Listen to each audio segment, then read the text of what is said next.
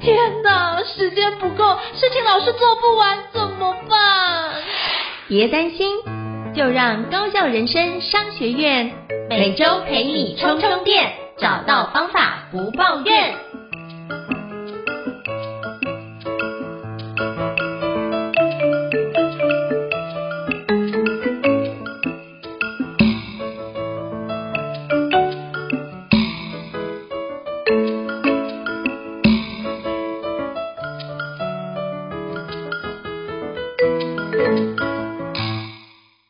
伊斯老师想跟你请教一下，我们今天想要聊哪一本国际新书呢？今天呢，我们想要跟大家聊一本很特别的新书。这本新书的主题呢，它是去采访、调查世界上最卓越的这些执行长、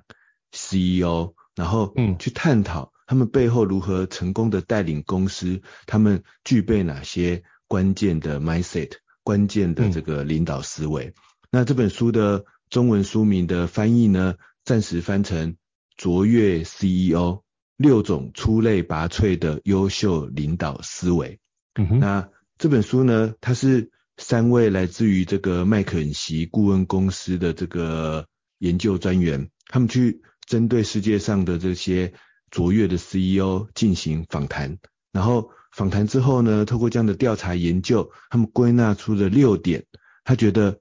会帮助我们。帮助这些 CEO 带领成功的公司团队的六个关键的领导思维是什么？那当然，我们的读者很多人可能想，哎，我我不是 CEO，我不是执行长。不过呢，这六个 mindset，其实我觉得，我们就算是带领一个小团队，甚至我们就把它想象成是领导我们自己，我觉得对我们来讲可能都很有帮助。所以今天呢，想跟大家一起来聊聊这本国际新书《卓越 CEO》。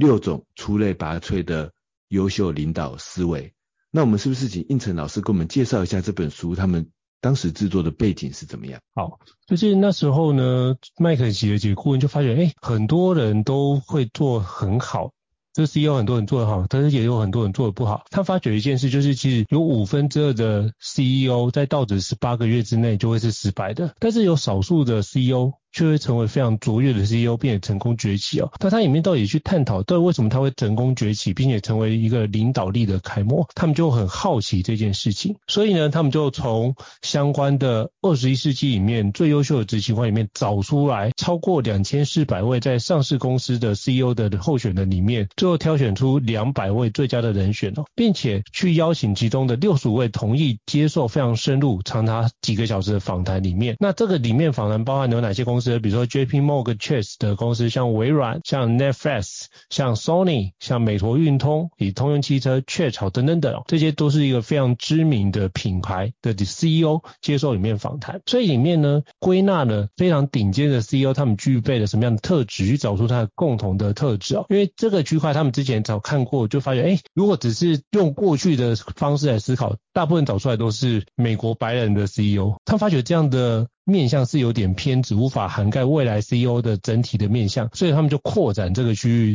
后来找出一份就是非常具有多样性，而且跨种族，然后跨语言、跨文化，然后这几个部分都可以展开的一个优秀的一个卓越 CEO 的特质啊。所以他们有几个六个主要的。优秀领导思维就整理出来，就是这本书的主要的诞生哦。那我觉得这里面应该花了非常多的力气，可以看出来有很多的一个重点的环节都可以跟我们做说明哦。所以，那是不是可以邀请伊斯老师跟我们分享一下，第一个出类拔萃的优秀领导思维是哪一个呢？在这本书当中呢，他们归纳出来的第一个关键的领导思维、关键的 mindset 是这些卓越的 CEO 都懂得怎么做出。大胆但是有效的方向设定。当然，身为一个执行长，身为一个公司的领导者或者团队的领导者，一定会去做一些目标跟策略的规划嘛。但是，什么叫做他们懂得做大胆的方向设定呢？就是这些卓越的执行长，他们都更加勇于去接受未来的目标、未来的策略的不确定性。所以呢，他们不会局限在目前的做法，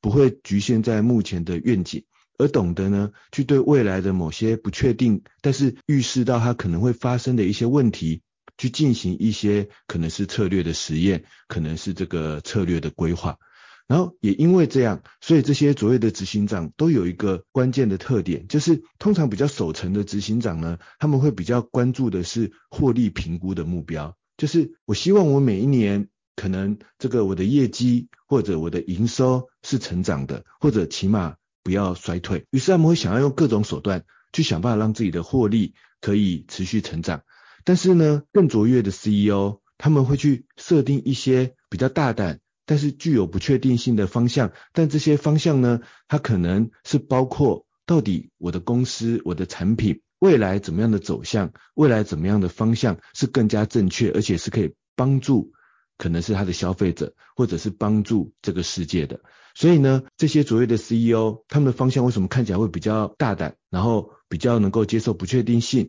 有一个关键点就是，他们不单纯只以获利评估它当做他们。设定策略的这个唯一的指标，而是他们不断的去质问一个关键的问题，嗯、就是我现在所设定的这个目标，我所规划的这个策略，到底是不是正确的？也就是是不是对这个世界、对这个社会，或者是对这一个我的公司的消费者是真正有帮助的？他们会从这样的角度去做出一些策略，所以有些策略可能看起来好像。不是直接以获利当做目标，或者甚至一开始会需要烧掉更多的钱。可是往往他们这样的策略虽然大胆，但是呢，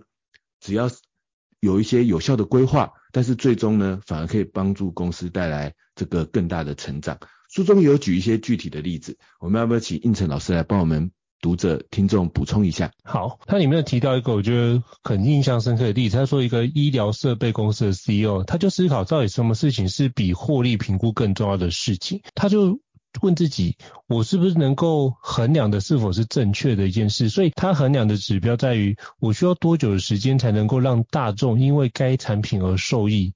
我觉得这个。指标是一个非常重要，就包含之前呃我们的疫苗的诞生，像之前疫苗好几本著作出现嘛，包含 BNT 或是呃相关的疫苗或热疫苗，所以这些东西他们都思考的是我如何用最快的时间去把这个重要的产品产出来，变造福人类。因为你每晚一天或每晚一我每晚一个月，可能就会有几十万甚至上百万人因此而死亡，所以他们那时候就是发觉里面最重要的一件事情就是 timing 哦，所以如果你能够让你的衡量时间缩短到十秒之内，就会优先考虑到让顾客用最健康且充实的生活，那个是你的愿景，而不是那个销售跟佣金哦。销售跟佣金比较像是一个，因为你做好这件事所带来的。附加价值，所以他反而觉得这样子的话，公司更有动力去发明、创造让众人更好生活的一个新产品，反而会增加公司的一个创新能力。所以我觉得这一部分是 Echo 刚刚意思老师提到，就是呃，你方向设定要大胆，然后不要只是做获利评估，也要把一部分的一个精力放在做未来的规划上，这是一个蛮好的一个原则。我来 Echo 一下这个胤丞老师的这一段的说明，我有一个自己很。真实的自身的经验，而且这个经验让我其实已经大概是七八年前的事情了，可是让我到现在都还常常提醒我自己要去做出正确的这个策略方向的选择。我记得呢，那时候七八年前，我好像刚刚开始在做一些我自己的课程的经营跟规划的时候，那一开始呢，我就只是很单纯的觉得说，嗯，我就是要想办法找到更多来参加课程的人。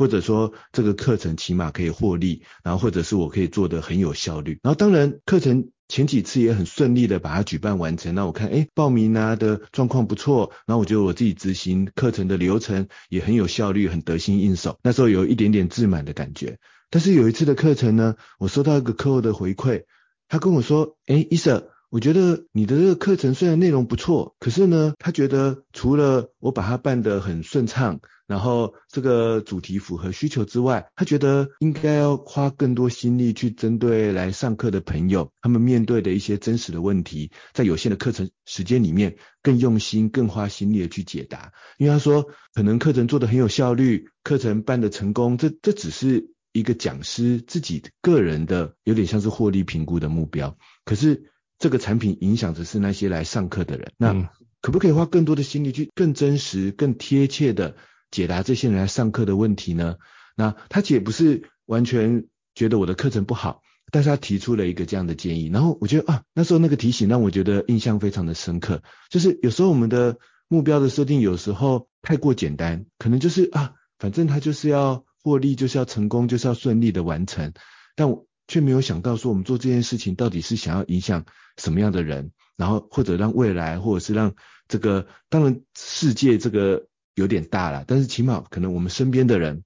或者我这个产品可以影响的人有什么样的改变呢？那我觉得这个 Mindset 是这些卓越的执行长、卓越的领导者。他们的第一个关键的思维，就是他们会有一个大胆的，并且衡量那是否正确的这样的方向策略的思考。那这样子就带入了这本书提到的第二个关键的领导思维，关键的 mindset，就是这些卓越的 CEO，他们呢会除了关注企业经营的一些硬实力、硬指标，也就是数字、利润、库存之外，也会花很多时间去关注。企业的软实力这个部分，也就是企业的文化、企业的人员的管理，然后如何用一个有效的方式，让整个企业可以是齐心协力的来完成。然后这些卓越的 CEO 呢，他们也不会只是空口说白话的举出一些企业文化的指标，而是会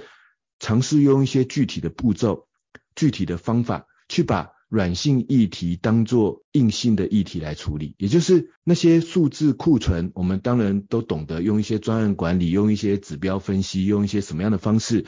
然后去找到我们要做的策略。但是呢，这些卓越的 CEO 他们会把，比如说企业文化、企业人员的满意度等等的这些软性的议题，也把它当做这种硬性的指标、硬性的议题来处理，然后尝试用一些很具体的步骤来让企业的文化跟人员能够有更高层级的这个提升。我想举一个例子，就是我认识台湾一位算是很资深的这个人资的前辈，他是那个云朗集团的前人资总监，就是朱建平老师。那我记得有一次我跟朱建平老师聊天，然后那时候朱建平老师跟我聊到说，他当年在这个云朗集团很想推这种。幸福企业的这种思维，就是云朗集团，它是一个饭店的集团服务嘛。他说，如果饭店呢，希望让来参加的人，呃，来饭店旅游的人都有一种宾至如归的这个感觉，那首先需要让云朗集团的这些员工本身就有很幸福，在这个企业里面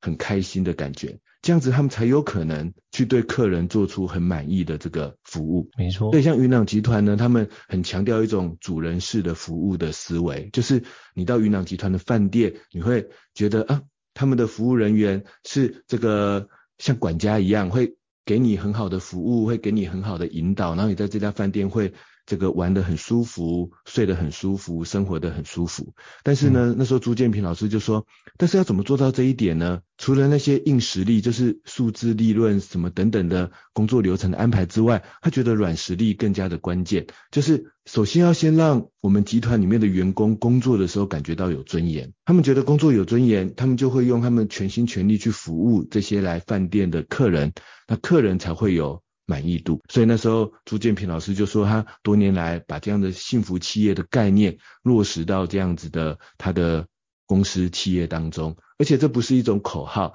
是真的有一些这个具体的做法的。那在这一本这个呃卓越 CEO 六种出类拔萃的优秀的领导思维的这本书里面，他强调的第二个关键的领导思维，也就是要把企业文化这种软性议题，也要当做硬性议题来处理，而且要把当做一个非常重要的这个主题，这是卓越 CEO 共同的思维。那不知道应成老师有没有什么想要补充的？我觉得这部分我想补充一下，就是一般人都会比较难去着重软实力，比如说你说说软实力，哎，我们要把这部分以顾客至上啊，你发现很多人都只是变成口号。那这本书里面提到一件很重要的事情，就是你能不能把它用方式来衡量我的企业文化是不是朝着你要走的地方去？比如说我们如何强调，比如说像敏捷这个概念，我这有看到有一间企业是这样，什么叫敏捷？他说，如果你接电话超过三声以上都还接不起来，那表示你公司不够敏捷。然后听到。这个说法我觉得蛮有意思啊，是在于他用这件事来强调，用小的具体行为开始做改变。如果你要让别人感觉到有感的改变，你可能要开始从小地方开始着手。所以他就开始逐步的从小地方开始看，我们敏捷要做出什么样的具体的行为去展现，然后把它指标性都把它列出来。那这当然是要一个合理，不是一个就是随便定一个目标画帕拉 K 这样的方式去做，而是我们要一个具体而且可行的行动的方式，然后可以帮我们做。相关的评指标的评估，我就只知道，就是我们如何能够根据 SMART 原则，可以把我们的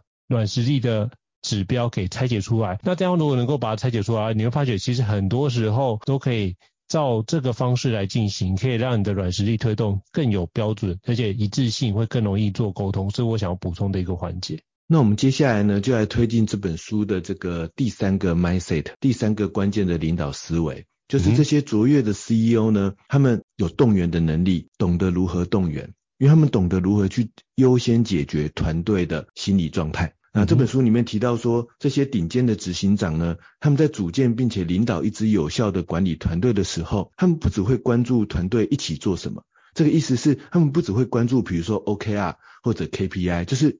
啊，团队要完成什么工作，然后这个工作有没有完成？他们不只关注这个，而是他们可能会花更多时间去关注团队是怎么一起工作的。也就是他在达成这个 OKR 或 KPI 或者这个目标的过程中，他们之间有没有什么情绪，有没有什么冲突？他们沟通的方式是如何？他们的合作方式是如何？他们背后团队一起去完成这个目标的心理状态是如何？那这其实也呼应刚才的第二个 mindset。就是这些顶尖的执行长，他们会优先去改变公司的文化，然后呢，用一些有效的方式，然后并且呢，优先会去关注团队的这个心理状态。那这边我也想举一个我自己切身看到听到的一个例子，就是我在我自己的出版社的正职工作当中，有帮一位这个汪世伟老师做过一本书籍，然后这本书叫做《成长型领导》，然后。汪世伟老师的这本《成成长型领导》，那时候我在跟老师一起做的时候呢，老师曾经问过我一个问题，他说伊生你觉得一个主管、一个领导者应该在什么时候开始关心你的员工呢？”他举出几个阶段，第一个是说，呃，员工的绩效平平的，但是基本上呢，他要他做的任务都可以做完，然后还是说，诶，员工这个交代他的事情都做得很好，他的绩效都是比别人更好。这是第二种，然后第三种是，哎，你开始觉得这个员工的效率好像跟他原本的样子觉得有点不一样了，然后呢，好像有点降低了啊。第三个阶段，然后第四个阶段，但就很明显的这个员工出问题了，这个员工做事情忽然都没有动力了，然后甚至呢，事情常常会做错，会容易做失败。他说，汪思伟老师那时候问我说医生你觉得这四个阶段主管应该从哪个阶段开始关心员工呢？那我就想。嗯，那应该就是员工开始表现有点不好，或者是员工开始出问出大问题的时候嘛。那汪思维老师说不对，第一个，如果我在员工一般工作状态的时候都不知道员工的一般工作状态是什么，那我怎么知道他开始变好或开始变不好呢？嗯，所以呢，那时候他提到的一个很关键的是，其实在员工一进我们公司的时候，我们就应该。去主动的关心他，当然这个关心他也不是说一定非得跟他花很多时间打好关系或者怎么样，但是我们要了解，诶，这个员工他到底平常是如何工作的，他平常的情绪心理的状态是怎么样的，然后他跟别人是如何合作的。身为一个领导者，必须要能够看到这些，关注到这些细微的细节，然后呢，适时的给予一些协助，适时给予一些讨论。然后当然也可以及早的发现一些变好或者变不好的这个状态，甚至呢，当一个员工绩效一直很好的时候，我们都知道环境，然后各种外在内在的因素都可能是有随时有变动的，所以即使是一个绩效非常好的员工，都可能因为某个原因导致他接下来某个专案出现的大失败，然后反而是那些绩效原本非常好的员工，当他们遭遇到很大的失败的时候，很有可能会发生更大的问题。因为他们会本来很认同自己的一些业绩、自己的成绩，但忽然做不到了。比如说，在汪思维老师那本书里面，他有提到说，之前疫情的阶段，那很多人原本疫情之前的工作方式做得很好，嗯、但是因为疫情一来，环境一改变，他原本的工作方式做不到了，然后业绩忽然一落千丈，那反而是这时候那些原本绩效好的员工会遭遇更多的。这个心理的挫折。可是，如果一个领导者没有在一开始的阶段去跟员工建立关系，那么在等到他发现问题的时候，他也不会想要听你任何的改进的建议。所以呢，那时候呢，我就学到了一个很关键的一点，就是也不是说我们要去辅导他，或者是一定要去帮助他，而是起码我要先跟他建立关系，而且是建立心理上的关系。我了解他平常如何工作，了解他的情绪状态，这样子我们才能够带出一个。好的团队，那这是我那时候觉得一个很大的收获。嗯、那不知道应成老师有没有什么想要补充的？我觉得随时随地关注团队的状态是很重要。像我之前就有去帮某间日商的半导体公司上课，那那间公司很有趣，就是他们你也知道日商是比较严谨的公司，就常是一个口令一个动作。那他们当时候要推动的是创新变革，就是我们可不可以让同仁开始思考，对于公司里面有一些可以优化改进的空间，可以做得好，可以持续改善。可是发觉他们要推动这件事情是不容易的。因为毕竟过往的一二十年的工作习惯已经养成了，所以那么主管我觉得是一个非常有智慧的主管，所以他先带头开始创新，然后开始做一些新的变革，然后从小的方式开始着手，然后也举办比如说像创新的比赛，他们举办创新比赛，哎，如果你得奖了，或是前三名，那就会到日本的总公司去比赛。那基本上呢，全部里面的比赛大概有十二个分公司都一起参加。然后你去的时候，你可以带家人一起去，费用都总公司招待。那去日本的时候，就会是呃前两天到三天就会是在公司里面报告。那你的家人当然就去自自己自助旅游。那后面两天等节式结束，仪式结束之后，后面两天安排你的家人跟你全部入住。迪士尼的饭店里面，那你可以好好的享受天伦之乐。这部分的费用公司买单。然后创新比赛的全球前三名，我记得第一名是每个人一百万日币。那所以这一部分就会不断的变成他们很愿意想要去创新。然后这个费用花下去之后，你做出来如果可行的解决方案，就会成为全球 global 的状态的共同的标准化解决方案。所以他们持续优化做得非常非常好，而且就是他们每年这样子。改善帮他们节省的成本远高于他们花费在招待，就是前三名的那个干部或者是家人去日本旅游的状态。这当然是在疫情前的一个环节啊，疫情之后我再去请教他们到底是发生什么样的情况。可是我觉得透过这样的方式，这样持续四五年做下来。他们公司获利就是今年都会比去年更好，所以每年都在创纪录。所以我觉得这是一个从这样的一个小小心理，从哎原来我不会创新，然后开始用这个有一些奖励机制让我想要去创新。创新完之后，他们后来就有做不一样的调整。可是我发觉透过这个仪式，或是透过这个形式，让整个公司上下都融入了创新。变革的基因，我觉得这是一个更重要的一件事。我想要 echo 一下伊嫂子所提到解决团队心理状态的纠结的那个点。当然，我们这书里面提到，就是他提到有公司是泰国的公司，对，比如泰国的员工比较爱面子，所以他主管 CEO 就是带头去谈论个人的失败，然后从去每一个厂区就跟员工打好关系，并展现耐心跟诚意。就是没关系，你可以分享一下你的失败，或者是你可以分享一下你觉得哪个地方可以调整更好，就让他觉得这是一个安全无语的环境，可以不。不断愿意可以给答案，给答案不会因为这样被处罚，所以到最后其实每个员工都可以给出他自己所想要的一个想法跟答案，透过这个方式逐渐去做改进，也可以解决团队的心理状态的议题。这是包含书里面有提到的，如何去做动员的环节。那是不是可以邀请伊嫂子跟我们分享一下？你觉得第四个 mindset 是什么呢？在这本书中呢，他提到的第四个 mindset 是说，这些卓越的 CEO、卓越的执行长，他们不只是关注。底下的团队成员他们在做什么？公司要做什么产品？他们也会去关注公司的董事会董事们如何协助一起来帮助公司一起来成长。这个例子呢，让我想到又是我之前曾经做过的一本这个书。然后那本书的作者是这个庄世金老师，然后他写了一本叫做《创业股权规划实战圣经》。那创业当然作为一个 CEO 执行长或者是领导者。可能想的是说，我创业要做什么内容，然后我创业的这个产品要怎么做，我创业要怎么打通市场，当然这些都是非常重要的。可是呢，那时候我跟庄世金老师一起聊的时候，他就说他是一位会计师，那、嗯、但是呢，他发现常常很多即将面临失败或者出现问题的创业公司来找他的时候，他发现说，有时候呢，最后我们创业做不了，我们的公司走上了有问题的道路，可能不一定是我们的产品不好。甚至不一定是我们团队不好，而是我们一开始的那些股权的规划，我们一开始的利益的分配，然后跟我们的一些投资者，我们有没有讲好我们公司未来的某些，无论是利益上还是目标上的这个共识，没有把这些东西规划好，而导致最后反而走不下去。但是我们产品说不定是没有问题的，可是公司的体质有问题。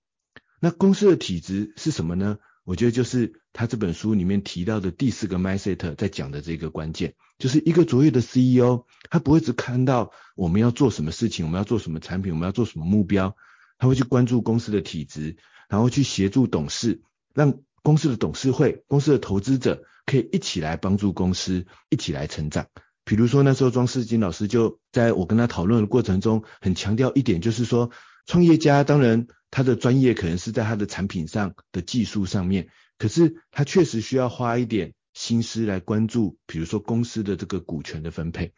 这些投资者，然后创业者，我如何跟这些投资者、这些董事一起去做好股权的规划，然后这个股权的规划不会导致最后，比如说我们的这个执行长，我们这个创业者拿不回自己应该有的权利，当这个公司需要做一些方向的规划的时候，这个权利的分配。不平衡，然后呢，或者说这些股权的规划如何做出一个良好的设计，让未来呢大家都愿意继续投资，让新的资金可以进来，这其实有很多的环节。身为一个领导者，身为一个 CEO，他必须要去思考到，就是不只是我要做什么事情，我的目标是什么，而是我现在我的公司、我的团队的这个体制架构是不是健全的。那这是我觉得他在这本书里面提到的这个第四个 mindset。我们卓越的 CEO 会懂得去协助，然后去引导董事如何一起来帮助公司去这个成长。那不知道应成老师有没有什么想要补充的？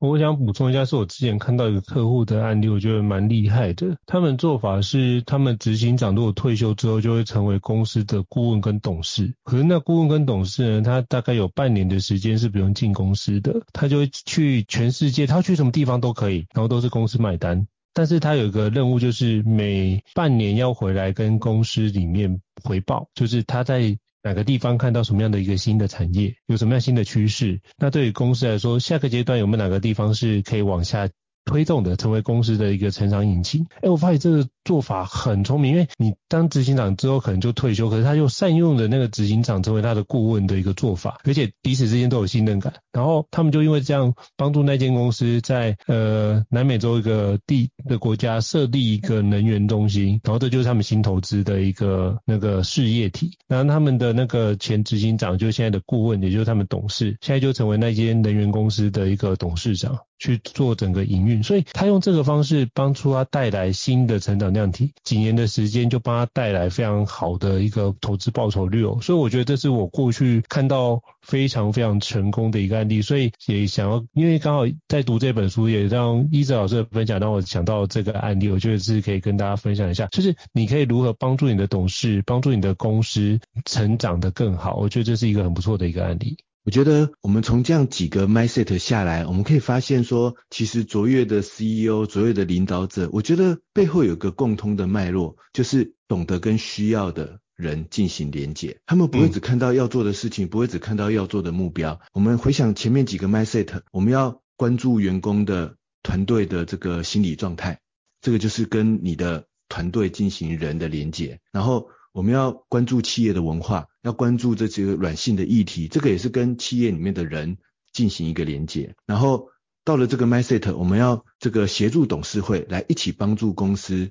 创造价值。那这个也就是跟公司的投资者、跟公司背后的某些管理者去进行有效的连接。卓越的 CEO、卓越的领导者不会只看到说啊，我要完成这个目标，然后我就反正把这件事情做完就好。而是我必须透过跟人的连接，让我的公司、我的产品、我的事情会变得更有价值，变得做得更好。那其实这就呼应到这本书的第五个 mindset，就是这时候我们要跟社会上的人进行连接。这本书里面提到说，呃，卓越的 CEO 他们会去追问我们这个公司现在做这个产品，现在做这个服务，到底为什么？而这个为什么的追问呢，是追问到说，那我公司的社会使命到底是什么？当然，社会使命，有些人可能觉得啊，好像有点是会太虚无缥缈。其实要问的就是说，公司跟社会上的那些利益相关人、利利害关系人，就是比如说我的公司产品到底是要影响什么的人，我公司的产品服务到底要帮助什么样的人，我要跟这些公司外部，但是跟公司的利益相关的这些人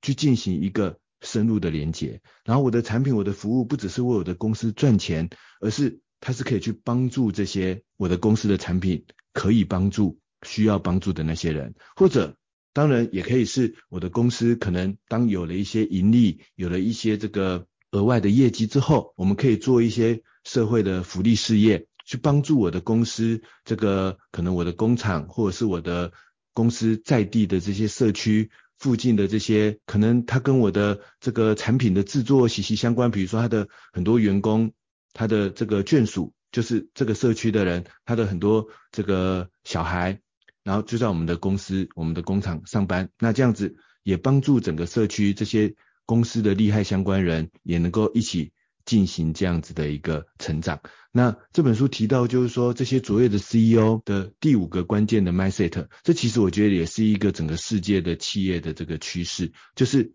会强调公司企业的这个社会使命。那这一点也是帮助这些 CEO 打造一个卓越的公司很重要的一点。其实我们一个比较功利的角度来想好了。呃，又要提到一本我做的书了，因为这这次的主题跟我做过的很多书有很多紧密的连接。嗯、就是那时候帮这个台湾也是很资深的这个人资的前辈，呃，林娟老师帮他做他的那一本《懂用人当主管心不累》这本书的时候呢，那时候林娟老师就非常强调，就是说他一定要有一个第五章节，就是他这本书的最后一个章节一定要讲公司企业要如何留住优秀的员工，因为呢。嗯像我们想到就是说啊，我要找到正确的人，然后给他什么奖励，或者他做错的时候给他什么处罚，或者怎么把他这个，总之让他和平的离开公司什么等等的。当然这些都是在人才管理上可能需要的。可是林娟老师非常强调就是说，但是最好的方式就是我们怎么留住那些优秀的员工嘛，因为这样我才能够在企业里面有个非常正向的循环。但是那时候我记得他在那一个章节里面就有一天跟我讨论一个很关键的一点，他说其实啊。做再多奖励，或者做再多总之公司的福利或者薪资或者什么样的政策，但是如果你真的要让公司可以留住优秀的人才，最关键的一点是什么呢？其实可能还是在于公司的品牌、公司的社会使命，就是优秀的员工能不能认同公司。在对，在做对社会、对这个或者他的社区有帮助的这个事情，他认同你的这个使命的价值，所以他就愿意为了你这个品牌、你的这个社会使命留下来。这可能是留住优秀人才非常关键的一个这个方法。那这让我想到了一个这样的例子。那不知道应成老师有没有什么想要补充的？我觉得从为什么开始是很重要的，因为其实包含像现在很多人都无法完成，或遇到困难就可能会放弃。其实那时候问为什么这件事就变很关键，你的起心动念变得很重要。如果你的起心动念可以帮助你往下推进很多的事情的话，其实你会发现你就会再坚持一点点，然后把这件事情做得更好。所以其实很多时候，包含现在的 Z 世代，就是两千年之后进入出生的已经进入职场了，所以这样的。更看重的是你目前提到的你的公司与社会的使命这件事情，是不是就是你所得的那个收益是不是一个善的收益是很重要的，就是不要为恶。那他们就很在意这样的公平正义的一个环节。所以如果能够把这样的一个内容给放进去，并且确实的落实在你的日常的营运跟生活当中，形成一个信念，其实会让很多的职场工作者都会觉得这件事情是非常认同。所以我觉得这个也可以 echo 一下伊斯老师所提到。所以，就像人们过去已经曾经会仰赖说政府会解决这件事，可是我发觉大家也幻灭了，觉得政府不会解决这件事。可是就发觉他们既然期待政府无法解决这件事，可是他发觉他会开始期待这些知名品牌或知名企业的 CEO 能够站出来去解决这个问题，因为你有那么大的 power，可以甚至富可敌国，甚至整个公司的营收相当于就是呃，比如说第二十名的一个国家经济体这样的一个。国民经济总额这样的一个数字，但希望你可以去成为一个平台，成为一个改变世界的力量。所以也期待 CEO 的言行能够反映出这个企业对于未来的一个社会的一个理想的期待。所以刚刚最近，比如说某间企业的执行长，呃，有一些对话比较跳痛，就瞬间反映在他的股价上，瞬间从可能富豪榜里面，从首首位的富豪榜就直接换另外一个集团的一个。老板成为那个首富的状态，所以我觉得这是一个很容易出现的环境，就表示人们对你的期待是远多诸于你这间企业的一个形式而已，所以我觉得这是你如何去看待。可是我觉得现在卓越 CEO 很重要一件事，就是除了你自己公司的营运要做好之外，你可能也要有很多的外部的利害关系人，包含你的股东，可能要开始做更好的一个对话，才能够让他们更加相信你能够把这间公司治理好，并且让你可以有更多的一个。相关的资源去把这个公司往你所期待的方式去做推动。所以这样的愿景是需要去被沟通。我觉得在这个时代来说，可能比过去更加重要。那我们来为大家介绍这本书提到的第六个 mindset。那第六个 mindset 终于回到我们跟胤丞老师常常聊的这个时间管理的效能的议题，就是这些呃卓越的执行长、卓越的领导者，日理万机，常常有非常多的事情需要处理，所以他们的第六个关键的领导思维就是他们会关注自己的效能。那什么叫做关注自己的效能？就是呢，就是做只有我自己能做的事情，也就是什么事情是必须我来做，然后。我来做会为这个目标、这个结果产生最有效的影响。哪些是非我做不可的事情？然后呢，把这些事情当做最优先的事情来进行这个执行。那至于其他的这些事物呢，其他的议题呢，或许呢，比如说，诶，这样的议题、这样的事情，有很多人可以帮忙，有很多人在关注，他们懂得去舍弃。或者是在自己的精力不够、时间不够的时候，他们懂得去放下这样的议题，不会说让自己蜡烛多头烧。然后呢，他们做自己最擅长，然后也必须我自己来做这件事情，让它的效益最大化。那其他自己相对没那么擅长，或这件事情不是非自己不可的事情呢，他们则会外包出去，然后把这些任务委派出去，于是最大程度的保留自己的时间跟精力。那关键的那一个思维就是做只有我能做的事情。我觉得白话一点的意思就是说，必须我来做这件事情，它会做得最有效益。那这其实跟前面的几个 mindset 连接在一起的，就是因为一个卓越的执行长，一个卓越的领导者，他最适合他做，也必须是他来做的事情是什么呢？关心他的团队的心理状态，推动企业的这个文化，然后呢，为公司赋予有价值的社会使命。去跟我们的董事会、跟我们的投资者做连结，然后帮公司的体质架构的更加的健康。那身为一个卓越的执行长，他们会优先关注在这些只有他们做、必须他们做、他们做最有效益的事情上。那看看应成老师有没有什么样的补充跟回馈？我觉得这个是很重要的事，就是。我发现这些执行长他们都会重新的去梳理过他能做的事情。当然之前我就听过，比如说像那个李开复老师就曾经做一件，他每天早上就会去把他要做的事情列出来，然后只挑最重要的三件事情做完。那这些三件事情如果没做完，就绝对不下班。我觉得那个是很重要的一个事情的优先次序的安排，所以只有是他们能做的事情，如果不能做，他们其他人做，他就把它直接切割出去，就委派别人去做，聚焦在最关键的议题上，然后把所有的精力跟时间。间资源都投入在其中，这样的话就可以让你的产出极大化。我觉得这件事情是我从里面一直觉得，哎，这个原来跟我们原来所学的时间管理是有绝对的关联性。这么多的事情都要处理，你怎么去挑重要的事情做，然后去就是打蛇打七，所以把那个重点。掌握好，其他的部分就会水到渠成。所以我觉得，包含说 CEO 应该也是一个非常能够做相关整体规划的一个关键人士。那他能够去想，把很多事情给想透彻、想清楚，然后才去往下做。所以这个包含跟我们下围棋一样，都要做布局，然后都要去做攻跟防守的一个区块。所以如果你可以把这个部分做沙盘队都推演完，然后很气定神闲，把你该做的事情用最有效率的方式做完，这样你不只拥有规划力，你更拥有执行力。那这样加起来，绝对能够帮助你产生很好的成果。这也是如何提升你的很好的工作效能的一个环节。我想要 echo 一下这段的一个内容，这样子。那当我们跟应成老师一起介绍完这本《卓越 CEO 六种出类拔萃的优秀领导思维》的书。的六个 mindset 之后呢，我来帮大家快速的回忆一下是哪六个领导思维。第一个 mindset，第一个关键的领导思维是卓越的领导者会懂得进行大胆的，但是正确的方向策略的设定，不会局限在只是获不获利，然后目标的 KPI 有没有达到，而是去做正确的策略，看到未来的发展，去接受未来的不确定性。然后第二个 mindset，第二个关键的领导思维是，他们懂得把软性议题当做硬性的议题来处理，也就是他们会注意企业的软实力、企业的文化、人员的文化，他们会把它当做一件认真的专案，然后去做统计、去做分析，用一些策略去尝试建立企业的文化，让整个企业可以齐心协力去推动企业要做的事情、企业的目标。那第三个关键的领导思维，第三个关键的 mindset 是这些卓越的领导者懂得去关心他的员工，关心他的团队，优先解决团队的心理状态，而不是只是关注他们